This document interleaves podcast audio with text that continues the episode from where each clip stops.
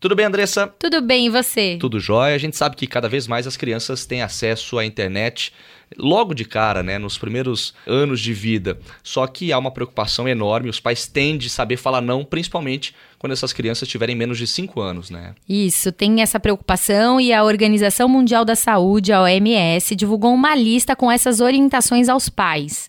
Então, assim, o que, que a OMS está dizendo? Que menores de um ano, a criança não deve ter contato nenhum. Contato zero. Zero com o tablet, internet, enfim. E deve dormir de 14 a 17 horas. Tem que preservar o sono, porque o acesso à internet pode prejudicar sono e atividade física. E já com 1 e 2 anos de idade, também não é recomendado, mas a gente sabe que é impossível.